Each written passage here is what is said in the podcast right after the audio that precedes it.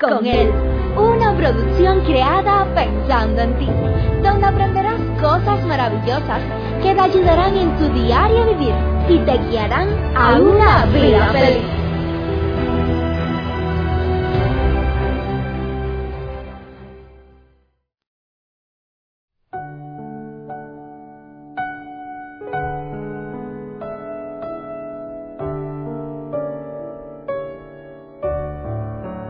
Esta vida, cada uno de nosotros hemos tenido la oportunidad de aceptar personas. Hay personas como nuestros padres, nuestros hermanos, abuelos, tíos, primos y demás, los cuales, por el lazo familiar que tenemos, los aceptamos. Hay otras personas, como son los amigos, que nosotros los elegimos así como también la persona, aquellos que somos ya casados, la persona a la cual elegimos amar de por vida. Pero la pregunta para el día de hoy es la siguiente.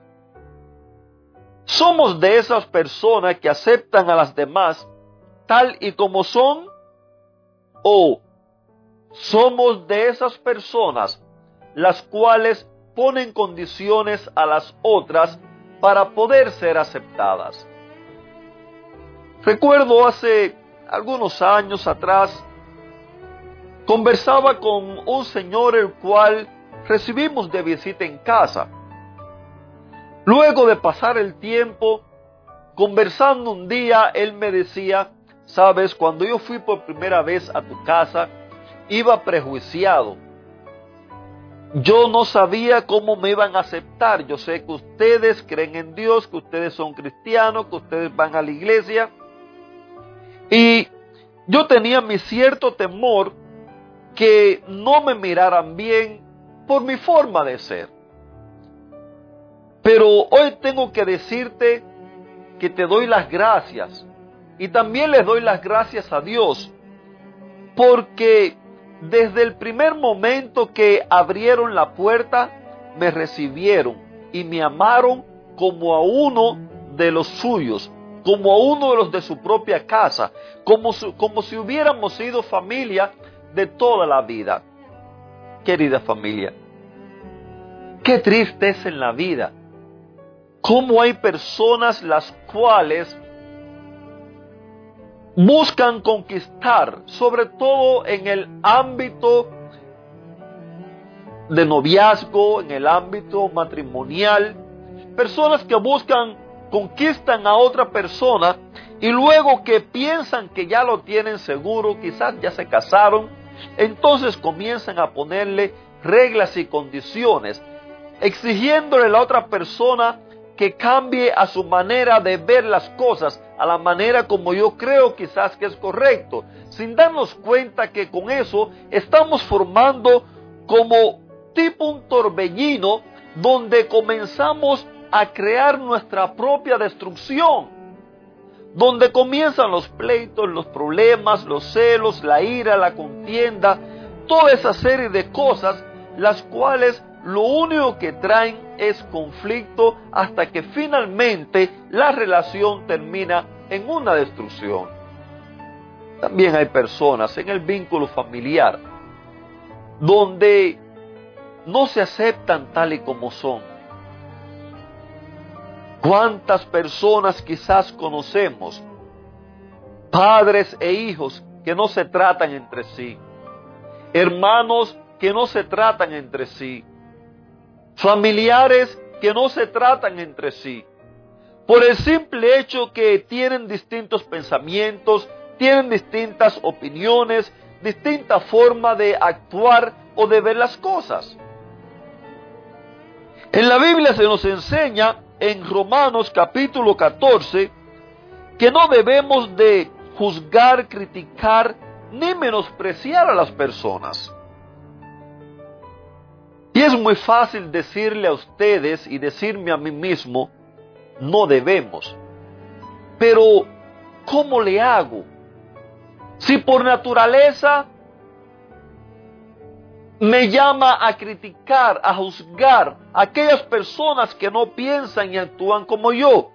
Por naturaleza me llama a menospreciar a aquellas personas las cuales tienen quizás una ideología distinta, las cuales piensan de otra manera.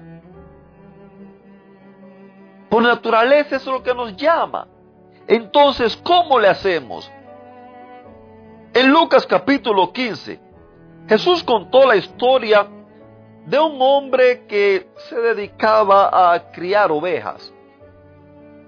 Todos los días salía, contaba sus ovejas, las llevaba a pastar, a beber agua, las cuidaba durante el día y al regreso al fin de la tarde, él regresaba y volvía allí nuevamente a contar sus ovejas para estar segura que ninguna se lo hubiera perdido y allí las encerraba en, el cuarto, en el corral, eh, como le llamemos, en el lugar donde él había preparado para que ellas durmieran tranquilas y seguras. Un buen día, al regresar en la tarde, el hombre contó sus ovejas como de costumbre y se dio cuenta que le faltaba una volvió a contarlas una y otra vez más. Pidió a un amigo suyo que le ayudara a contar. Sin embargo, era cierto que le faltaba una oveja. Aquel hombre amaba tanto a sus ovejas. Él podía decirnos cuenta la historia que tenía 100 ovejas. Él podía decir, bueno, tengo 99, quizás en algunos días alguna otra ya va a parir y ya vuelvo a reponer. Pero no, él amaba tanto a sus ovejas que no le importó que ya estaba cayendo la noche, no le importó que la noche estaba fría, que estaba cansado del arduo día de trabajo. Él guardó a las 99 que tenía allí y salió, regresó de nuevo al campo, a los lugares por los cuales había caminado, había andado durante el día. Y allí mientras caminaba, llamaba por su nombre a la oveja perdida. Caminó y caminó hasta que finalmente a lo lejos comenzó a escuchar el berrido de la oveja. Llegó hasta allá. La ovejita había caído por un precipicio. Estaba herida, estaba asustada. Estaba, se sentía mal, temblaba de frío. Y aquel hombre, allí mismo como él pudo, él lavó las heridas de la oveja, él curó las heridas de la oveja, la cargó en sus brazos, la, la cubrió para que no pasara frío, la apretó contra su pecho para que se sintiera protegida. Llegó a casa nuevamente, ya tarde en la noche. A esa hora el hombre llamó a sus amigos. Llamó a sus amigos para hacer fiesta porque había encontrado a la oveja. El hombre no le importaba simplemente un número, al hombre le importaba la vida de aquella oveja. Al hombre le importaba la salud de aquella oveja. Al hombre le importaba el bienestar de aquella oveja. Queridos amigos, así es Cristo Jesús con cada uno de nosotros. Por eso es que siempre te estoy invitando, ven a Jesús, dale la oportunidad que Él guíe tu vida. Yo sé que como seres humanos fallamos, como seres humanos nos llama a criticar, juzgar, pelear, murmurar contra las demás personas. Sin embargo, cuando Cristo Jesús es el que guíe nuestras vidas, haremos como hizo este pastor, que este pastor lo representa a él. Aceptaremos a las personas tal y como son. No importa si están heridas. Si están heridas, lejos de lastimarla, Procuraremos vendar sus heridas, procuraremos sanar sus heridas. Si tienen frío, lejos de dejarla de lado, allí buscaremos la manera de abrigarlas. Si tienen defecto, si, si tienen problemas, allí buscaremos la manera de restaurarlo, de ayudarlo. Pero finalmente, cuando Jesús es el que guía nuestras vidas, en la familia va a haber alegría. En el matrimonio va a haber alegría. Va a haber gozo. Aunque es posible que caigamos precipicio abajo, aunque es posible que hayan heridas, aunque es posible que hayan golpe por, por los golpes que da la vida. Pero cuando el amor de Cristo es el que guía nuestras vidas, no buscaremos culpar, no buscaremos criticar, no buscaremos menospreciar, sino que buscaremos restaurar con amor, amando, también recibiremos amor. Que Dios te bendiga.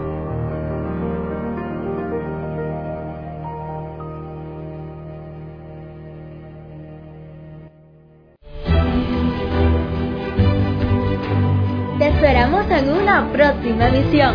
Recuerda que nos puedes encontrar en nuestras plataformas digitales iBox, Anchor y Facebook. Bajo el título Vívela con Él. Que la paz, el gozo y la bendición de Dios sean contigo.